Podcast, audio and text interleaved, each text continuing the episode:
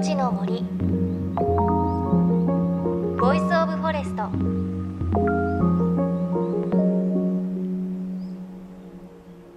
おはようございます。高橋真理恵です。JFN38 局を結んでお送りします。命の森ボイスオブフォレスト。この番組は森の長城プロジェクトをはじめ全国に広がる植林活動や自然保護の取り組みにスポットを当てるプログラムです。各分野の森の賢人たちの声に耳を傾け森と共存する生き方を考えていきます。さあ何回かこの番組でお伝えしているんですがあのー、7月ぐらいから我が家で宝石トウモロコシというこうカラフルな実がなるトウモロコシを植えて育てていたんですがちょっと夏の終わりに日照不足があってちょっと元気なくなったんですがなんとか収穫をしまして3つ3本収穫することに成功しました。宝石トウモロコシというので黄色じゃなくて私が収穫したのは濃いピンクとか薄いピンクとか少し黄色がかってるのとか青いのとか濃い紫色グリーンみたいなのがちゃんとできました。ただ普通のトウモロコシに比べると手のひらサイズですごく小さいんですがねちょっとお日様の影響までどうなるかなと思ったんですができて嬉しいなと思います。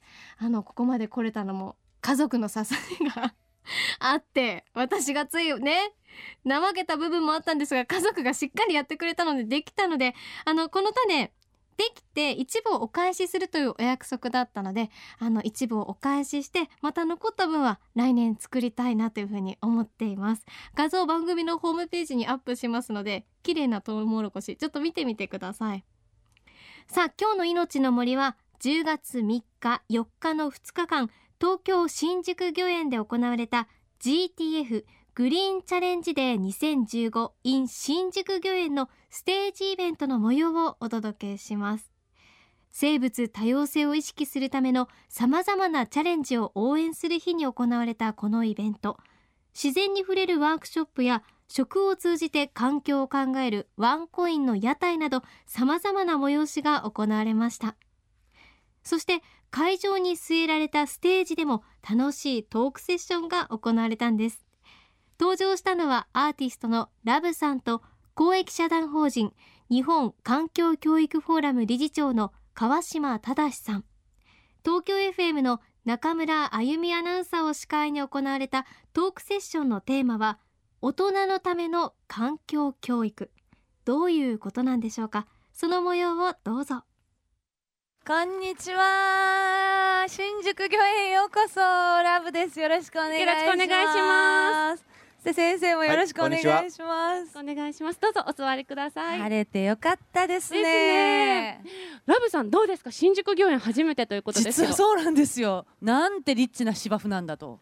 気持ちがいい。ふかふかでね。もう皆さん床に座ってるけど芝生気持ちいいですよねあのまあ芝生の上もね、はい、気持ちいいけどちょっとその森の中っていうかですね、はい、あのあの木陰の方に行くとまたあの様々な木がたくさん生えてますしこれ春はあの桜の名所ですよねそうですよね、ね、あっちの方に桜がバーって並んでましてねえー、ものすごい気持ちがいい。春は桜そしてね秋は紅葉を楽しめて、はい、本当に素敵な場所ですよね。はいで川島先生あのこの新宿御苑もとっても素敵なんですけれども、はい、川島先生は日本環境教育フォーラムで自然体験を通した環境教育の普及に尽力されているということなんですけれども、はい、大人向けの環境教育をされているということなんですね、ちょっと真面目な話してもいいですか、もちろんです。してください。すみません。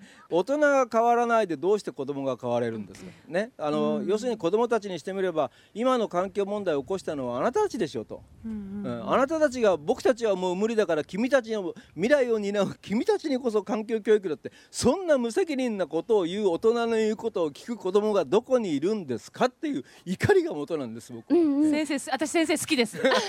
すごいこの感じ好きです。ね、まずはね大人からね変わらないといけないと、いや僕らがまず変わることがやっぱり一番の子どもたちへの教育だと思ってますから、うん。えー、子育てまあ僕も子育てしましたけども、はい、あの本当のちょっとしたあの一緒の体験とかちょっとした言葉の端々で子どもたちっていうのは世の中の価値っていうのをずっと学んでいくわけですよね。うん、だからあの僕はあの子供が小さい頃からだからずっと清里の森の中であ彼らが育っても僕がそういうことを大事にしてる仕事をしてるってことを結局傍から見ていて、でだんだんそういうことが大事だっていうことで、まあ、今一人あのアメリカの学校行ってそういう社会的な課題をかあの解決するための勉強に今行ってたりしてますけれどもね。すごいすごい、ええまあ、上の子も下の子もいつの間にかやっぱり親の仕事をそうやって見てるんですかね。ねえ多分だから私たちもあのその大自然の環境に暮らしていなくても、こうやって普段都会の真ん中で新宿御苑にね連れてきてくれたお父さんお母さんの気持ちだったりとかうん絶対子供たちなんかこう楽しいの中に覚えてるものが残るんでしょうね。うん、確かに本当に心がその触れてる自然に合わせて大きく育っていくような感じがしますよね。ね。ではせっかくなの機会なので大人のための環境教育を先生に入門編教えていただけないかなと思うんですが、はいお願いしまあ、このステージの上っていうのはなかなか難しいんですけどもね、はい。えー本当はね森の中でやるんですよ。これだから森の中だと思ってくださいってちょっと相当無理があるんですけどねちょっと鏡を1枚ずつありがと持っていただきました。さあということで手鏡を渡されたラブさんと東京 FM 中村アナウンサー川島さんに教えてもらってその手鏡を目のすぐ下だいたい鼻の頭のところここにくっつけて鏡に空が映るように上を向かせました。でこれで準備完了です。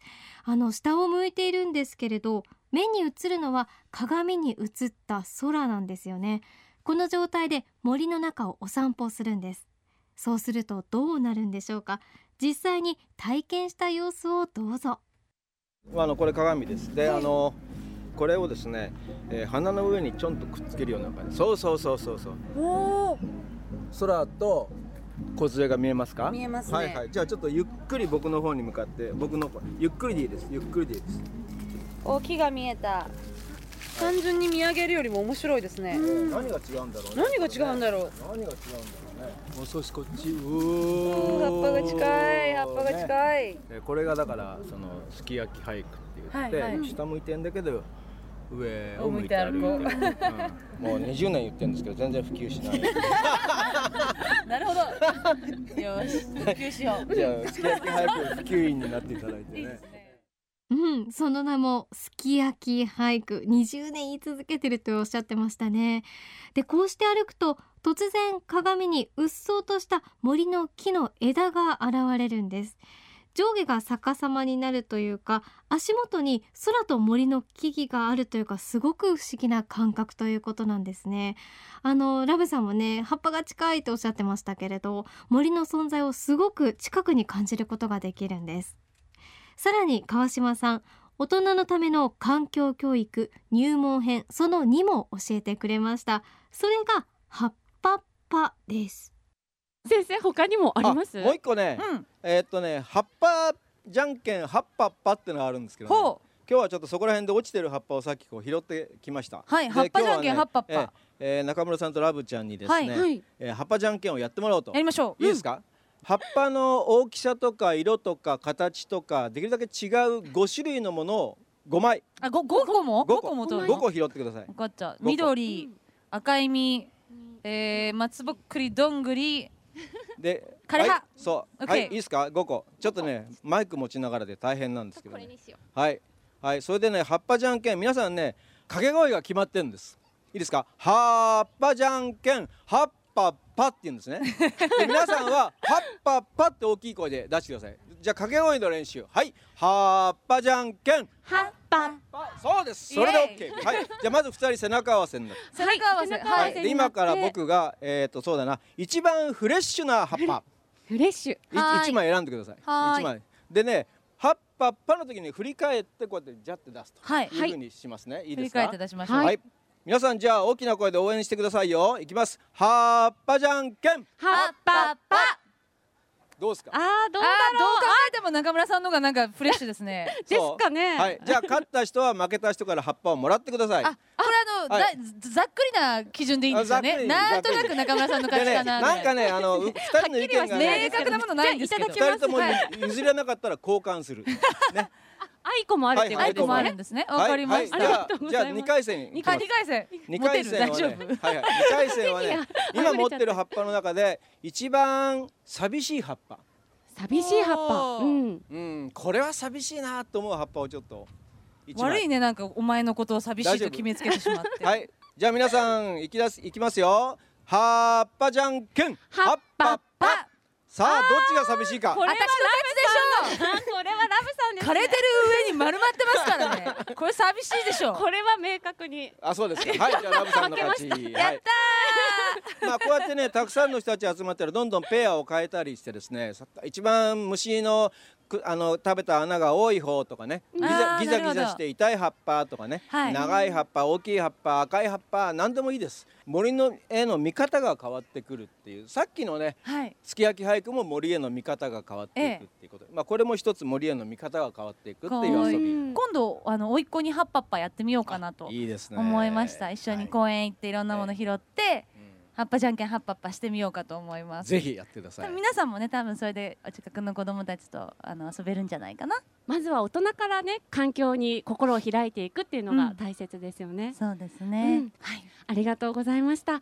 ここまでのお時間はラブさんそして公益社団法人日本環境教育フォーラム理事長の川島忠さんとともにお届けしました。ありがとうございました。ありがとうございました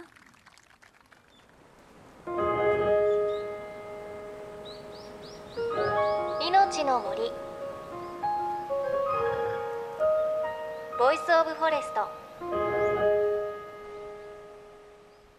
さあ命の森 Voice of Forest。今日はそのグリーンチャレンジデー2015 in 新宿御苑のステージイベントの模様をお届けしました。いやーなんか楽しそうでしたね。すき焼き俳句と葉っぱっぱって言ってるじゃんけんですがあのちょっとこう大人になって森に行くっていうとまあ、景色を楽しんだり歩いたりっていう楽しみ方はわかるんですけれど実際にこう土に触れたりなんかこう子供の頃に遊んでた遊びってどんなかなって思い出すの大変だったりするんですけれどこれだったら手軽にできますしお子さんとね一緒にこういうのやってみるの楽しいかもしれません。ちょっと私早速ね近くの公園とかで鏡をこう鼻のところに当ててすき焼き俳句やってみたいななんて思います。ぜひちょっと気になった方この大人の環境教育チェックしてみてください。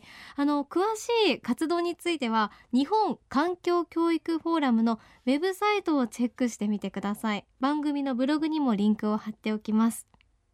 また番組ではあなたの身近な森についてメッセージお待ちしています。森でこんな遊び方あるよなんてもしあったら教えてください。メッセージは番組ウェブサイトからお寄せください。命の森 Voice of Forest。お相手は高橋まりえでした。命の森。の森。 Voice of Forest。